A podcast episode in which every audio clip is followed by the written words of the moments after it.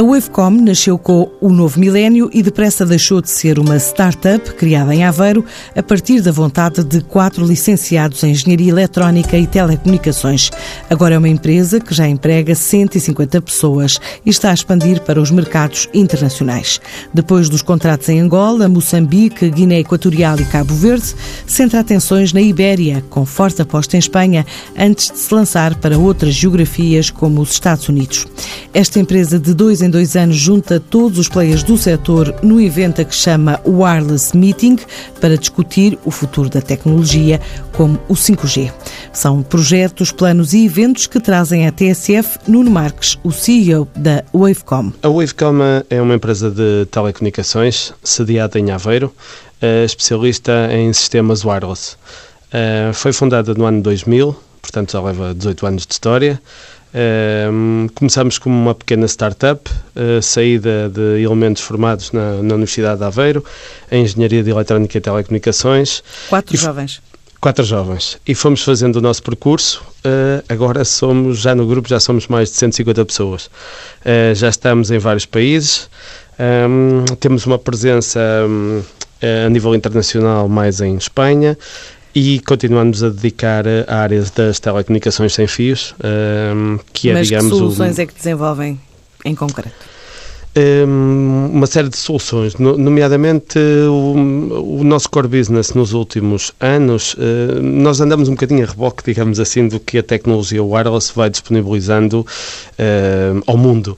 Eh, e o Wi-Fi, nos últimos anos, como acho que toda a gente sabe, tem sido uma das principais tecnologias usadas em sistemas de telecomunicações wireless. Toda a gente tem Wi-Fi nos seus telemóveis toda a gente tem Wi-Fi em casa, existe Wi-Fi um pouco por todo lado, uh, existe Wi-Fi aqui na TSF, obviamente, e portanto é uma tecnologia que está muito disseminada. O nosso grau de especialização em tecnologias rádio é grande e permite-nos chegar a projetos com algum, algum ou muita mesmo, uh, grau de dificuldade. Uh, somos chamados normalmente para projetos em que realmente a nossa engenharia seja uma mais-valia, dado que para colocar Wi-Fi dentro dentro das nossas casas não é assim nenhuma uh, rocket science, como se costuma dizer, e portanto nós apenas somos chamados normalmente, e, e, é, e é, isso, e são esses também projetos que nos dão, uh, digamos, vontade de continuar a fazer cada vez mais e melhor. São projetos com algum grau de complexidade, coberturas, por exemplo, em metros, em estádios de futebol, em empresas de grandes dimensões, em universidades, em câmaras municipais, um, eh, hotspots uh, públicos, ou seja, pontos de acesso Wi-Fi tipicamente gratuitos no, nos centros das cidades. São este tipo de projetos que realmente nos cativam e que nos e, e somos reconhecidos uh, no mercado exatamente por, eh, por fazer isto, uh, salvo a, a imodéstia, com, com competência. Estes temas da Internet of Things, as soluções Wi-Fi, as tecnologias de acesso móvel, as smart cities, são de facto um foco da vossa atividade que vos leva também todos os anos, digamos, a, a organizar um encontro uh, destes players. É isso? É, exatamente. Um, é, é, esta, esta área tecnológica, como toda a gente saberá, é muito, quer dizer, eh, evolui a uma velocidade muito grande. Eh, e é importante, eh, de vez em quando, de ano de dois em dois anos, agora nós estamos a fazer o Wireless Meeting de dois em dois anos, junta, juntamos os principais players nesta área, nomeadamente entre fabricantes, outros integradores, operadores de telecomunicações, o meio académico juntamos eh, e falamos e discutimos sobre, sobre estas temáticas relacionadas com as tecnologias wireless. Vem agora aí o 5G, por exemplo, que foi um dos temas abordados neste último uh, uh, wireless meeting, e a Internet of Things, ou seja, a ligação de coisas, máquinas, sensores um, à, à, rede, à internet, de forma a obtermos dados em tempo real de coisas que até à data nós não sabíamos que existiam. Quer dizer, sabíamos que existiam, mas não as monitorizávamos, não olhávamos para elas de uma forma analítica e de uma forma persistente, de forma a obter dados que depois nos permitem eh, tomar decisões, por exemplo, ao nível de uma administração autárquica, tomar eh, decisões de gestão do tráfego, por exemplo, uma série de, de, de, de decisões que eram tomadas eh, mais empiricamente, agora com, com a conexão de, todos, de todas estas máquinas e sensores a uma rede e a, e a disponibilização desses dados, permite tomar decisões muito mais uh, assertivas e, e, baseadas, digamos, em factos e não só na digamos. Mas quer-me dar um exemplo prático nas comunicações 5G, eh, em termos de reforço eh, dessas comunicações nas cidades e na indústria, na forma como é que se podem reinventar? Um, ehm, algum dado mais concreto para as pessoas perceberem o que é que pode acontecer com este 5G? Sim, a, a tecnologia 5G uh, eh, vai permitir, uh, para já ter um avanço óbvio, uh, óbvio quer dizer, porque vem na sequência do 3G e do 4G, cuja evolução maior foi a, a, largura de banda, ou seja, a velocidade de acesso à internet, e obviamente aqui na, na, no 5G também isso irá acontecer. Mas juntamente com, não só com, com a, a, velocidade, havia outros temas que, que têm a ver com a densidade, ou seja, eu até posso ter uma largura de banda hum, boa e rápida num, num centro de uma cidade. A questão é que eu não estou sozinho. É, é, quando as redes, por exemplo, 3G e 4G foram dimensionadas, foi para um determinado número de utilizadores de, de dispositivos. Atualmente existem muitos mais dispositivos ligados é às redes celulares, o que implica uma densidade, por exemplo, e é, e é fácil. Nós vamos a um estádio de futebol, por exemplo, ou um concerto, ou um, sítio onde haja uma aglomeração grande de pessoas, e acontece que as redes têm muita dificuldade em responder às atuais tecnologias, nomeadamente o 4G. o 5G vem exatamente comatar também essa situação, ou seja, dar largura de banda, ou seja, dar rapidez de acesso à internet, não só, digamos, no nosso escritório, na nossa casa, mas também em sítios de grande aglomeração de pessoas, de grande densidade de utilizadores. Juntamente com isto, também permite ligar os, as, as tais coisas, os tais sensores, ou seja, também criar aqui uma capa, uma, um layer de, de para ligar uh, sensores, máquinas, uh, a chamada machine-machine, ou seja, máquina para máquina, máquinas a falarem com máquinas. Aí o número de sensores ou o número de dispositivos ligados à rede ainda é maior, mas como esta tecnologia 5G está preparada para maior densidade, assume-se e acredita-se, obviamente, que esta tecnologia irá suportar esse número cada vez mais crescente de dispositivos ligados à rede, não só pessoas ou telemóveis que, ou dispositivos utilizados por pessoas, mas também dispositivos utilizados por máquinas. No mercado nacional, disse há pouco que já é uma empresa de referência no setor. Uh, quais são os vossos principais clientes? Uh, temos uh, muitos clientes. Uh, nestes 18 anos de história, ao nível nacional, acumulamos muitos clientes. Ainda por cima, no, ainda, nós, nós tratamos, digamos, de um, de um pequeno nicho, digamos assim, dentro de, do, que as, do que as empresas e os clientes em geral usufruem ou, ou, compram, o que nos permite estar, por exemplo, em quase todas as empresas do PSI 20, uma grande parte das 100 maiores empresas portuguesas, em todas as capitais de distrito, em mais de metade dos municípios portugueses, em todas as universidades e politécnicos em Portugal, ou seja, uh, temos aqui um leque já muito grande, já temos milhares e milhares de projetos feitos em, em Portugal nestes, nestes 18 anos e para não estar a nomear, digamos, nenhum cliente em particular, uh, temos muitos clientes a, a nível nacional. Alguns com uma pequenas, pequenos projetos, digamos assim, uh, e outros com, com projetos maiores e projetos que, que têm, digamos, implicação até no, no negócio da própria, da própria empresa ou da própria instituição com quem nos relacionamos.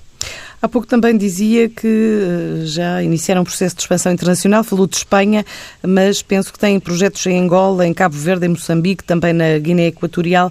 A CPLP é uma prioridade ou não?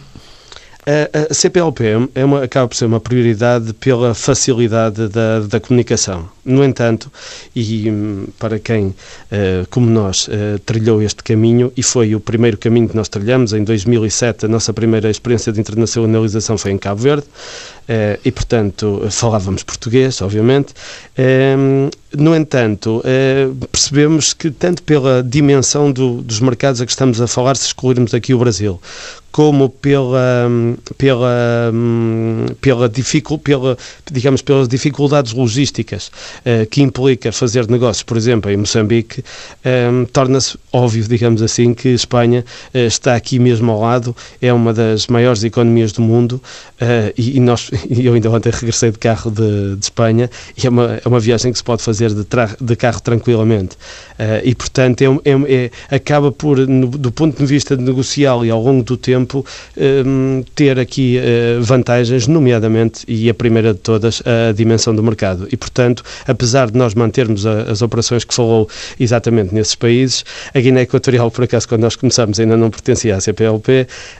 Um, e ou, ou, nós começamos mais ou menos exatamente na altura em que a, a Guiné Equatorial entra para a CPLP, eh, sendo que, apesar de mantermos, como eu, diria, como eu dizia, um, eh, presença nesses mercados, a nossa aposta em termos estratégicos eh, vem mais aqui com, com Espanha e com a possibilidade de, de crescermos numa, numa das maiores economias do mundo, que fica aqui mesmo ao nosso lado.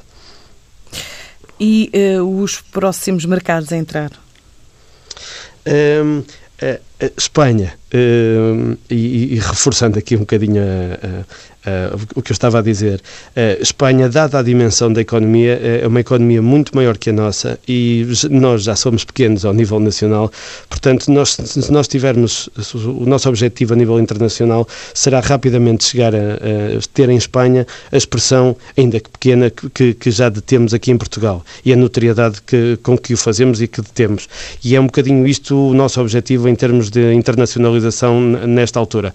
Obviamente, porque temos muitos clientes que têm presenças internacionais, são multi, multinacionais e, portanto, têm operações em vários países, acabamos por fazer projetos. Ainda há bem pouco tempo fizemos um projeto, por exemplo, na Jamaica. Uh, continuamos a fazer projetos e estamos sempre a ser chamados para fazer projetos um pouco por todo o mundo. Agora, uma presença e uma aposta mais firme para nós é a Ibéria, é Portugal, Espanha, é, é isto o nosso foco nesta altura mas são projetos para 2019 eh, ou a mais longo prazo? A mais longo prazo. Nós estamos a olhar para a Espanha, eh, nós estamos a olhar para a Espanha como fazendo parte da Ibéria, obviamente, além da, da, da, da questão geográfica que é óbvia, eh, fazendo parte, digamos, de um, de um ecossistema que para nós faz sentido, que é trabalharmos em Portugal e Espanha, digamos, de uma forma igual, transparente, não havendo muita, muita diferenciação entre estarmos em Portugal e em Espanha. E se o fizermos, e se, se, se obtivermos esse objetivo objetivo, que é ter o grau de notoriedade que desta altura dispomos em Portugal, eh, nos próximos 3, 4, 5 anos, para nós já seria uma meta muito importante e implicaria um crescimento muito grande da empresa. De quanto é que estão a prever crescer em Espanha? Nós, nós estamos a contar no final de 2020 a faturação de Espanha ser já superior à, à faturação de, Portugal, de Portugal de uma forma, digamos, estruturada. Nós em Espanha fazemos alguns projetos grandes que implicam que uh, vamos tendo picos, digamos assim, em termos de, de faturação e de volume de negócios, sendo que de uma forma estruturada esperemos chegar a 2020, ou seja, em 2020 termos em Espanha um volume de faturação e de negócios superior ao que temos em Portugal. E quanto é que tem em Portugal e quanto é que estimam para 2020 em Espanha?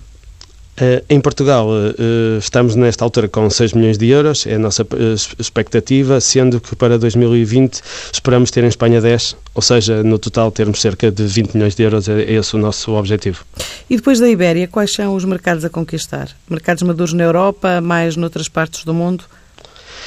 Um, dependendo da hum, conjuntura política, nomeadamente no, nos países africanos, eh, poder, dada a nossa presença já histórica, digamos assim, nós em Cabo Verde já estamos há, mais de 10 anos e, portanto, acabamos por, eh, por ter, estarmos muito implantados, digamos assim, já, já nesses países e até por alguma afinidade cultural, como é óbvio.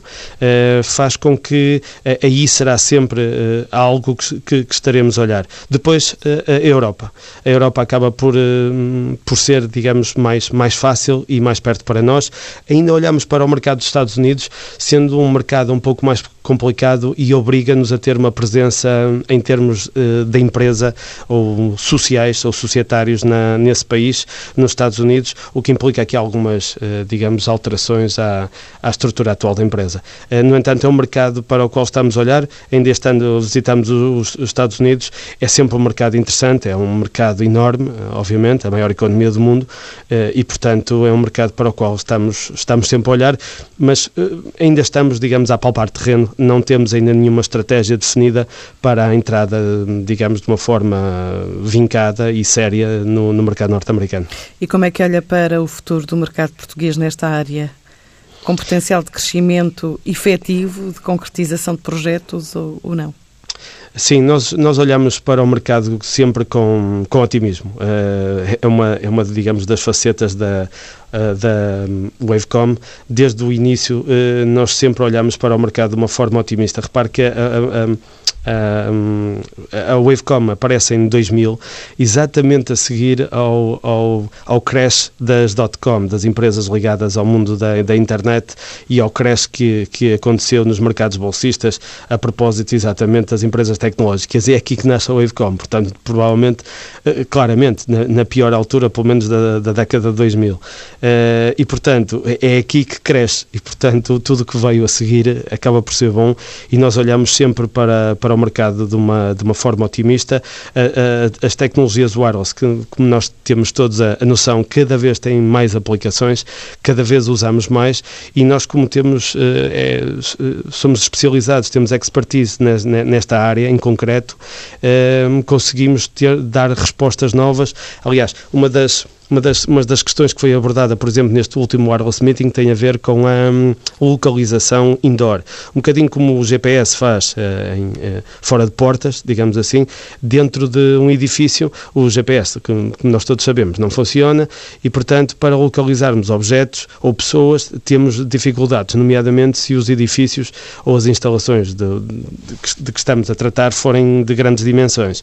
Por exemplo, num hospital, uh, a localização de uma botija de oxigênio não não é fácil, não é? Uh, e, portanto, um, uh, sistemas rádio que, que nos ajudem a localizar em tempo real todos os objetos ou pessoas que estejam dentro, por exemplo, de um hospital, traz enormes vantagens em termos de organização e da gestão do, deste tipo de espaços. É uma das uh, recentes aplicações da, da tecnologia rádio, apesar do GPS já ter muitos anos, dentro de portas ainda não se tinha chegado a uma maturidade da tecnologia que permitisse a sua utilização de forma massificada nesta altura permite, nesta altura é relativamente barato. Uh, o, este tipo de projetos normalmente têm retornos muito elevados para as organizações que adotam uh, este tipo de tecnologia para alocar os seus bens ou pessoas dentro da, das suas instalações. Com tudo isto, e vamos terminar, quanto é que estima crescer este ano? Nós este ano, em termos de Wavecom, estamos a pensar crescer 25%.